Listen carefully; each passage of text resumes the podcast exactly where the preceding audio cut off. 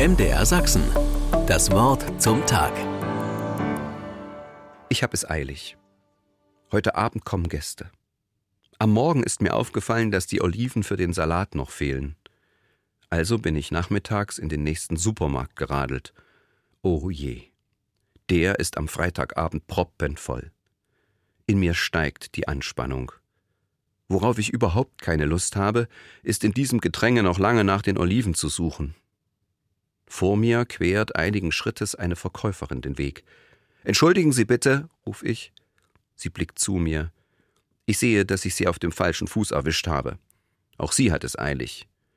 Aus irgendeinem Grunde sage ich nicht nur, wo sind denn die Oliven? Einer Eingebung folgend werden es ein paar Sätze mehr.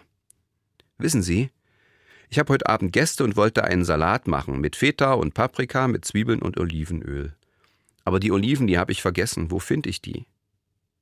Sie wendet sich mir zu. Na, kommen Sie mal mit.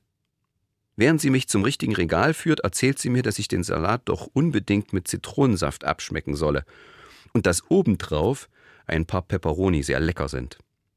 Bitte schön, hier ist es. Sie lächelt mir zu und verschwindet im Freitagnachmittag Einkaufsgewimmel. Erstaunlich, was meine zwei Sätze über die eigentliche Frage nach den Oliven hinaus doch bewirkt haben. Die Verkäuferin war angespannt, der Laden voll. Ich glaube, ihre Arbeit hat ihr keinen Spaß gemacht in diesem Moment. Aber mein Eindruck war, meine Bemerkung gab ihrer Tätigkeit mehr Sinn.